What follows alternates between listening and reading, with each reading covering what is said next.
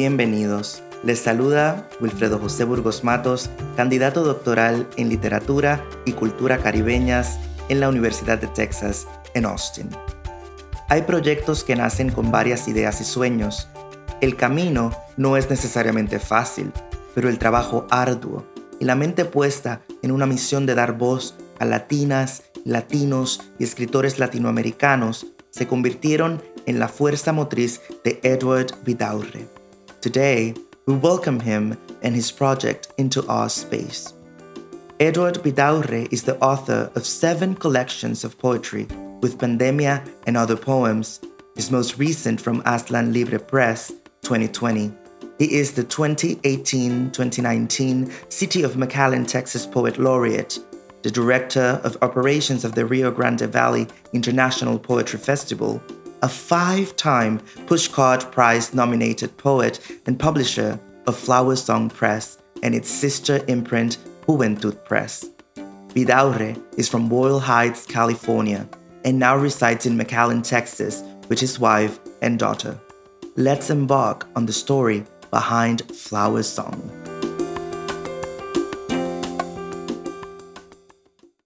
So, thank you very much, Edward uh, Vidaurre, for being here with us in Hablemos Escritoras. It's uh, an honor to have you as part of our project. And let us start with the basics about that project specifically and about the story behind Flower Song. Where does it start with your project? And along with that, what would you say is the philosophy and the essence that ignited the creation of this Flower Song Books project? Hi, Wilfredo, and thank you for for having me here. It's a it's a real honor uh, to be on your show.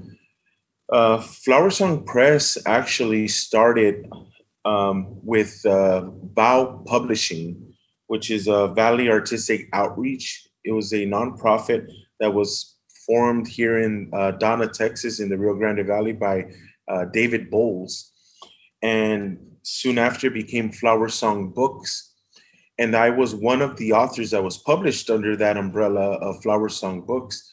David Bowles was was uh, getting a little busy, and uh, you know, publishing himself a lot of books, and and pretty much having to uh, let go of the publishing part of the uh, press because he was going on to other endeavors. And so I um, asked if I could, you know, take over the the publishing part of Flower Song Books for him, so that we could you know continue publishing you know underrepresented voices along the border. Pretty much, it started with uh, wanting to publish borderland voices.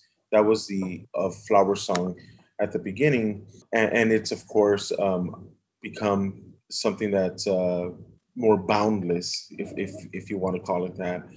But um, it, it did start that way. I, I, took over in 2018. And before that, um, there were about four to five titles under Flower Song Books when, when I took it over. And it's been three years now with Flower Song Books. The We changed over from Flower Song Books to Flower Song Press about a year into me having it. And we just did a few minor changes to the press where we changed the the name books to press and then we changed the logo. And um, and then from there we just uh, just started publishing publishing more people and people from not just the borderlands but from uh, different you know coasts of the nation you know from uh, from the west coast and from from the east coast. And and then looking into mexico central america and you know just pretty much uh, worldwide now it's interesting that you're talking about the borderlands, which is right a very important geography uh, when we talk about um, text and literature, for example. And one of the things that we know you as a published author um, who has won several awards is that you are originally from Boyle Heights, California, and um, have been living in the Rio Grande Valley for the past years. So, how was that process, right, of um, getting to know um, another geography and continuing with a project that that has that geography at the epicenter um, of its right philosophy and creation? Well, you know, now now that I'm a publisher and an author, actually I, I am an author that that was pretty much born in Texas. I was I'm a Texas poet. Um, I, I didn't know that I was going to, you know, become a writer when I lived in California. You know, I was born and raised there, right. but I didn't realize that I had that in me until I came here. And, and the and the reason for that was because the life here was a little slower.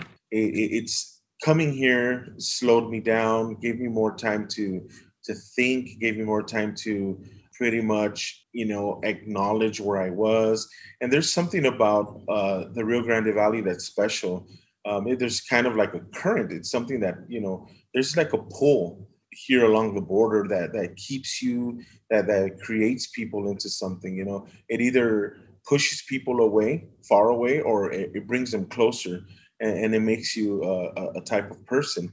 It's grounded me and it's turned me into a, a, poet. It's turned me into an activist. It's turned me into a you know a, a voice. And it's also gave me the uh, the inspiration to look for other voices you know to bring closer to to texas and, and to the united states Aunque solamente reconozcamos piezas del liderazgo de los proyectos editoriales, Vidaure nos compartió información de quienes conforman el equipo de Flower Song Press. This allows us to know how collective the publication process can be. Well, you know, um, behind the scenes, uh, of course, my family, they help me out a lot. My wife, Liliana, my daughter, Isabella, um, they're, they're, they're the backbone that, you know, keep me going, you know, see me day in and day out you know work a full-time job as a restaurant manager. And then when i'm not doing that i'm you know here on the computer and and and, and working on, on on different projects and reading manuscripts. But besides that uh, uh, we have matthew revert who is my cover book designer and typesetter um, on projects from he's from australia and i have priscilla uh, suarez Celina who is uh, from here from McAllen, and she also works with me um, in uh, formatting and typesetting. And uh, then I have you know friends in the valley that help with uh, cover art, design, stuff like that. Mario Godinez from Harlingen, he's an art you know teacher. I work with Gabriel Gonzalez Nunez. He helps with translations. Uh, he's also uh, our first uh, Spanish author from from uh, Flower Song Press. Uh, the first book that we put out all in Spanish. Uh, and then we have advisory editors. We have Odilia Galvan Rodriguez, who is also a publisher of um, Prickly Pear Publishing out of uh, New Mexico. And then yes. we have Rod, Rod, Rodney Gomez, who is the McAllen Poet Laureate. Um, he helps with the you know advice in editing uh, also, uh, Priscilla Suarez, she helps with uh, advice in editing. And, and, all these people look at manuscripts with me. We read them together and, and get feedback. Uh, Juan Ochoa, professor at South Texas College, he reads uh, fiction work uh, at times when I send it to him. Uh, Vincent Cooper out of uh, San Antonio helps has helped me edit uh, an anthology, Good Cop, Bad Cop, which came out last month uh, Jo Reyes Boitel. She was also one of our authors, at, and she also helps with advising and edits. And you know, she's she's one of our you know she's a fabulous editor. I, I can't say enough about her editing skills. She's she's amazing. And our website design and our logo change and all that came from Nicole Bowles, who is uh, David Bowles' daughter. She does great graphic designs and and um, you know website design and um, she helps manage at times the uh, social media part of it amazing so just to show right that book editing the book um, publishing process is extremely collective you know um, but yet sometimes kind of secretive, right? And behind the scenes, right, like right. before you actually get the final product, it has been, you know, um, it has been touched and processed and loved and, you know, by by a lot yeah. of people. Um, so that's that's just amazing that you um, just mentioned your team to us. So, and and talking right about those finished products, what types of publications do you manage, and pretty much um, how is the process for choosing them? You know, how how does it how do they get to you? Um, how do you select them after that? So we uh we take submissions through either our email or through Duosuma, which is a duotrope. It's kind of like submittable, but it's uh through duotrope. And um, we handle we, we started with poetry, which was our, our our you know main thing at first, but we've since moved into um, you know doing novels, you know, uh, fiction work and and um, we're looking at memoirs. You know, um, we also just started our children's imprint, our and young adult imprint uh, called Juventud Press, which put out our first children's book, uh, La Última Mariposa, The Last Butterfly, by uh, Regina Moya and Carmen Tafolla.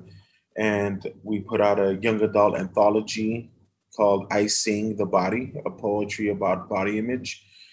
And um, we also um, put out we do put out a lot of anthologies. We put out a lot of work on translation work. We, you know kind of like uh, we were talking earlier about liliana valenzuela. Her her collection is also translated and um, I, I didn't think i was going to be publishing much translation work i really never thought of it because when i read poetry i never i hardly ever read translated work unless it's work by like a an author from the past. You know, oh, there's a collection of, let's say, you know, Lorca, and it's been translated into English. And so I've read it like that, you know, but you know, there's a lot of contemporary writers now that are writing poetry in English or in Spanish that's that are being translated to the other language. And I find myself publishing a lot of work with translation, which is fun, you know, because I do like to read in both English and Spanish and and and compare words, you know, and compare what the it what the translator sees in in the original writing of the uh, of the authors. And so that that's that's fun too because i i like to do research and stuff like that. So to me the the nerdy reader in me really enjoys it. And, and in all of that you know I, I for me first it's it's it's about the writing you know and after all is said and done i noticed that after i've published or i'm or i accept the publishing i i end up finding out that okay they're they fall into the category of lgbtq plus or you know um, indigenous or you know all the different categories it's it, it's just amazing you know and, and, and, it's like reading with blinders you know it's not um I like reading the work like that first. Right. And then that's when the the rest of the team comes in, right? Right, right, right. And sometimes through the writing you'll you'll notice it. You're like, oh, okay. Unless they're writing, you know, in a different, you know, as a different person or something like that. But right, you know, um, but yeah, but yeah.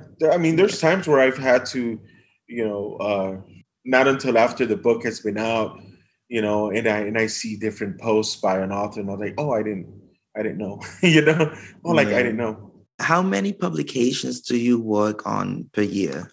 Okay, so we've published about 44 books in three years, and that includes, of course, anthologies and, and of course collections, and and we're looking at another 40 in the next two years. Wow, that's so, amazing. Yeah, we I, I want to I want to say we're we're looking at doing about 20 a year. That's amazing. I mean, uh, we're we're hoping we can, you know, sustain that. You know, luckily we've I've been able to, uh, but but but we're hoping that you know, and, you know, and, and we do fundraisers and stuff like that when we when we need to to continue doing it. But um, but yeah, uh, it's uh, that's that's the goal. The goal is to really put together a wonderful library of writers and and make Flower Song Press a really uh, you know uh, powerhouse in publishing for our people. You know, right. and you know we're an indie press. We're small. We're still a small press, and and you know some people say no you're not a small press and we're just like yes we are because we don't have that you know big press you know money. You know we don't exactly. have the big press we don't have big press capital. You know when we when we have big press capital then we're not we're a big press. But you know we are we will always be a small press as long as you know we continue to need um, you know the help from from you know donations and and book sales. Of course we we we need we continue to need that that support Como es de esperarse, los editores están en constante contacto con varios escritores y participantes de la industria del libro. They always have so many great anecdotes of the long process until the very final product. This is the case of Vidaurre with one of our main collaborators, Liliana Valenzuela, author and translator, who has published with Flower Song Press.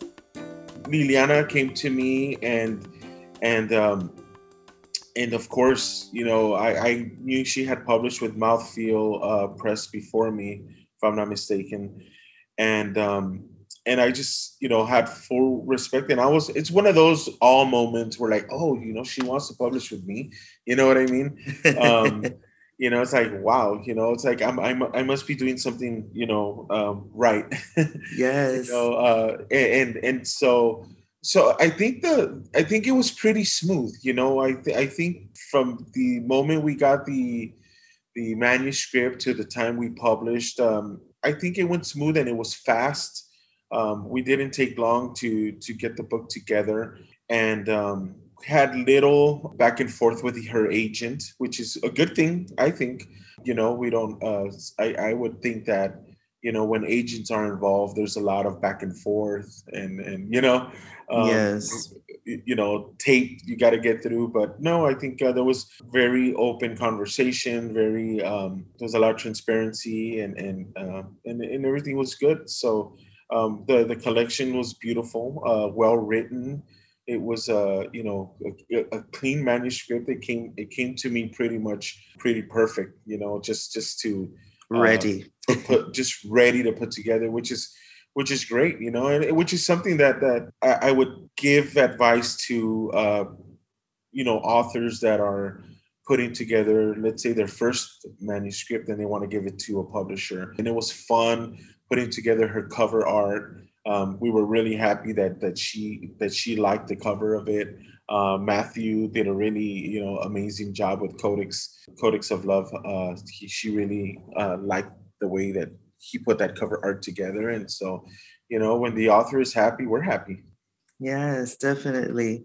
And talking about these anecdotal moments, uh, we feel in in Hablemos Escritoras that there is always particular or worth remembering stories with authors during the process. So, besides Liliana, what is one particular experience that you cherish uh, the most with some of your women authors, for example? Well, you know, putting together Coatlicue Girl with uh, Gris Munoz was was uh, another uh, exciting uh, book too because I had read uh, her manuscript. I want to say uh, some years back before her manuscript, it, before I was even a publisher you know we were friends on on Facebook, on social media for a long time, and and you know we would exchange you know uh, messages on on our writings and stuff like that, and and she uh, sent her manuscript like oh you know for feedback.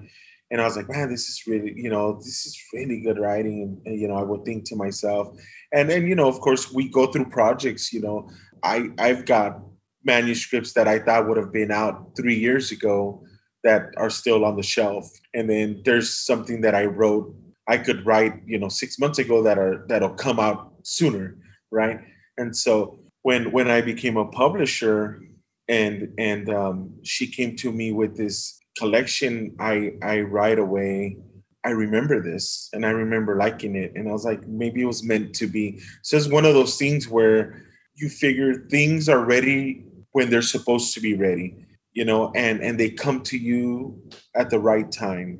There's some kind of you know magic that goes that goes on with with the world and the universe that brought that collection to me when I was ready to take it.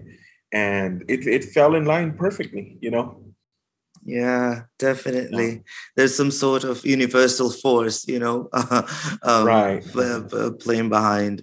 Um, so you have been mentioning some details about this, but let's talk more about those technical um, things. You know, what's the philosophy behind designing and formatting the books, and beyond that, how is the distribution process? Right? How how do you manage that?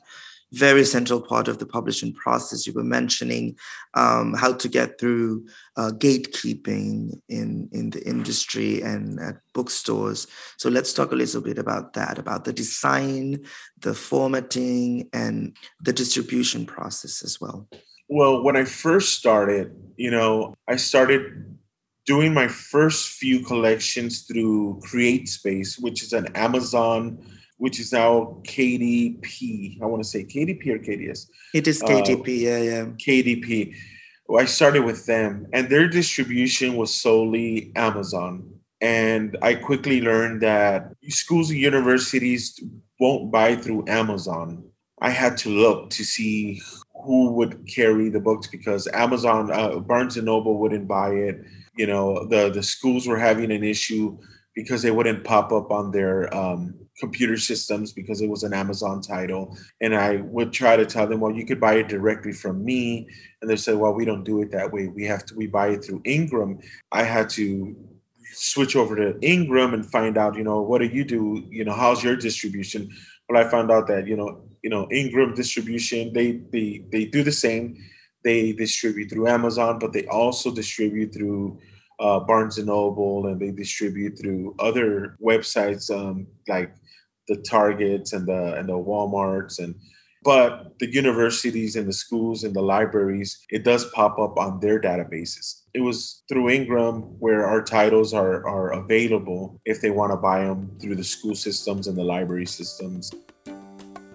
As part of the long publishing process, the distribution is always one of the major challenges. Principalmente cuando se trata de una editorial independiente. Escuchemos algunas de las experiencias que ha tenido Vidaurre. The distribution, that's where the problem happens because we print it somewhere else. I have to find distribution for that book now on my own and with the authors because the support isn't there. That's that's where they get you. Like you print with us and you have the support of distribution, but the quality is going to be a little suspect, you know. Yes. Um, so so you get what you pay for. You know, there's a lot of great printing companies in China that are even ordering and printing books in China and waiting for them to ship them out and they call and it takes about a month to get here it's still cheaper and, and that's why people outsource their work to other countries because it's still a lot cheaper and the quality is a little a, a lot better so i'm still i still have the hope that we could find something in the States that's great quality and affordable.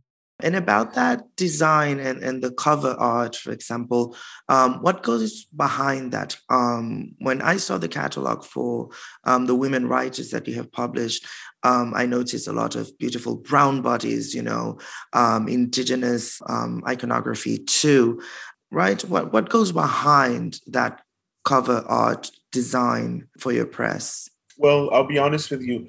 I love working with my authors and I love working with their ideas.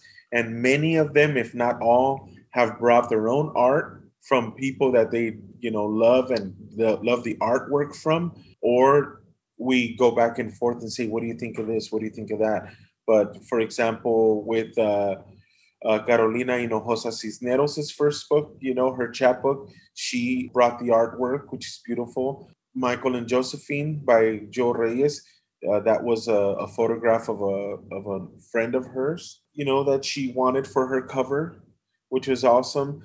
Uh, same with Xánath Caraza. She sent me that cover art. Uh, Natalia Valles, that was uh, Yohairo, her friend, um, artist also, who who did the illustrations for her book and cover art. Despojo, Tatiana Figueroa Ramirez, she she left that up to us and Matthew Revert brought that into being and then she loved the cover for that. And then the color of light, Odilia Galvan Rodriguez. This is a beautiful cover. Uh, it, it wraps is. around the book. Yeah, it wraps around the book and and um, we didn't she didn't want to have the title or the name or her name on the book just because she didn't want to write over the over the uh, the book itself. But in the printing process uh, we had to have a, a title and a name on the book. So now i'm talking you know in, in general in and in a way to wrap up some of the thoughts that um, and that you have come up with during our conversation what do you perceive about the book world and the book industry nowadays, especially when you're trying to publish books by Latinas, brown people, people of color, and so on in the United States? I want to hear more about that on your end. Um, especially because you mentioned the the gatekeeping in some bookstores and and yeah and it's very important to hear it from indie uh, uh, publishing houses I, I, think we need to go back to reading. I, I, just think we need to bring more books into the household, um, sharing it with our children. You know, uh, what I like to do is I, every time we get a book published, I like to get the books and kind of just put them in my daughter's restroom. I, I don't tell her to read them, I just put them there. Want her to look at them, you know, and see the cover art and stuff like that. And then every once in a while, she'll come up to me and say, Hey, dad, what's this book about? And I'll say, Read it I was like, I'm not forcing you to read, but but look into it, you know. And she'll come back to me and say, Oh, I really like this and I really like that. So it, it's it's just having it around, you know, kind of like an art piece. I like to sit down wherever I'm at and just put books around me. Carry books with you. I, I think giving away books. I think people what they need to do is uh, treat books like like things that are very important. You know, don't let them fade you know, for a while there, it looked like Kindle and and electronics were were taking over, you know, paperbacks and and and and just books in general. Give books as gifts. You know, books are inexpensive and they stay with people for a long time. I think uh, w- there needs to be a revival of of, of book clubs, of, of of reading, of of sharing, you know, stories of, you know, when people ask, "What have you been up to?" Well, I, I just finished reading this book. Talk more about literature you know let's not let that die you know let's talk about the stuff that out there and and get people excited about it you know. You know i'm in the process of getting one of these free libraries put out in front of my house you know. Let's let's see more of those pop up you know. Give give books away you know make books you know make little chapbooks uh you know make it fun um I, I, think um, you know go to book readings, support local authors. Go to check out your library. Are they going to have a book, an author reading? Go go even if it's for a couple of you know even if it's for five ten minutes. Listen to them, show support. You know they, they need that to continue writing. You know yeah. it's it's it's it, we just need to see more of that exactly and uh, it's definitely you know the, um, the people the, the industry will change as long as the reading culture right you know as, as as long as we we stay on social media and read garbage go into amazon go to goodreads leave a review you know yeah. for a book you read you know. Yeah. If you know if if if we have as many friends as we think we do you know hey did you read my book? Leave me something. Say say give me a bad review you know i mean good or a bad one. Just let me know that that that I, I you read my book you know? I, I don't care if it's bad. I just want to know that you read it you know? It's it's okay. It's it's it's what it, it, it it's it's energy you know? It keeps us it keeps us going you know? Don't don't let us feel like we're we're doing this in like in vain you know? It's like uh we, we'd like to see some kind of like a pulse from people besides our own reading community and it's funny you know, my wife goes, the only people it seems that go to poetry readings are poets. you know, you yeah. you guys you guys just go to your each other's readings. Yeah. I go I go, but every once in a while somebody drags a non-reader or a non-poet and you see them and you spot them at a reading and and it's funny because you do you're like oh are they a writer? Are they an aspiring writer?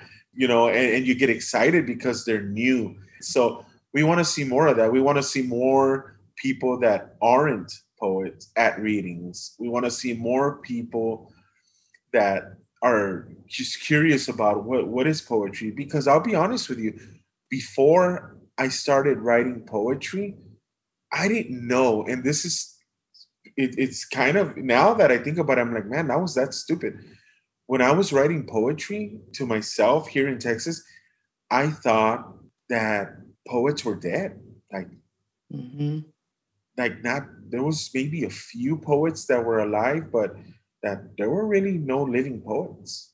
Yeah. And I didn't know of a poetry scene, and and there was a poetry scene going on here in the Rio Grande Valley, but I didn't even know about it till maybe like five, six years into writing poetry. Mm. And that's when I started an, uh, an event called Pasta Poetry and Vino, and started attending open mics. And i was like wait a minute there are and i'm inviting them and i'm going to them. And yeah. it was it was just crazy.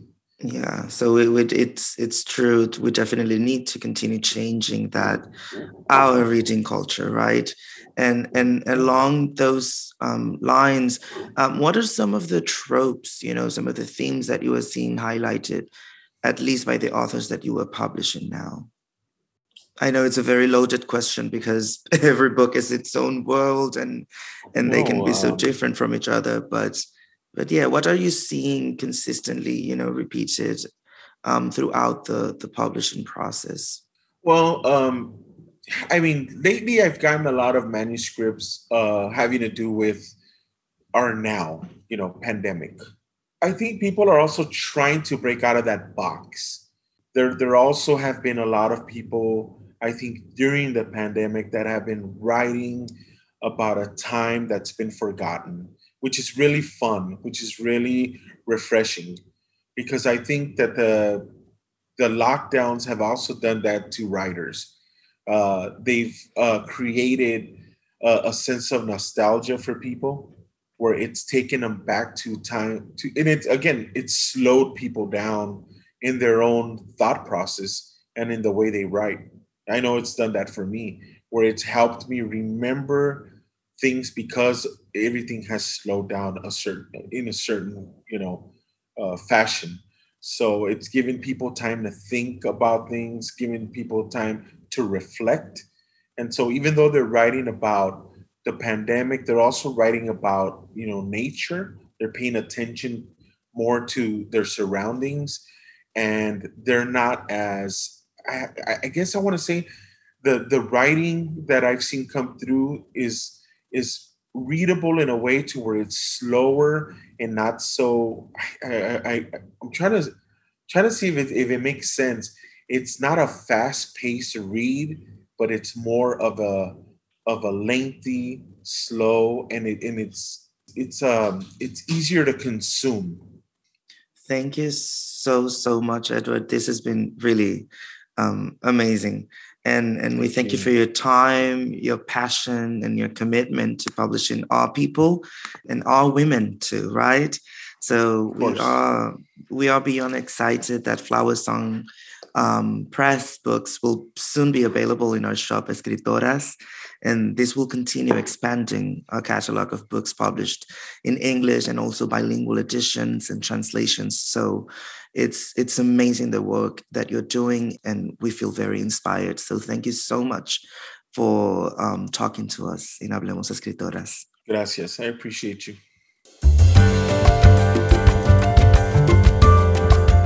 Con varios proyectos en mente, que incluso traerán autores desde África, Edward Vidaurre y su equipo están listos para mantenerse al mando de la publicación independiente desde la frontera tejana.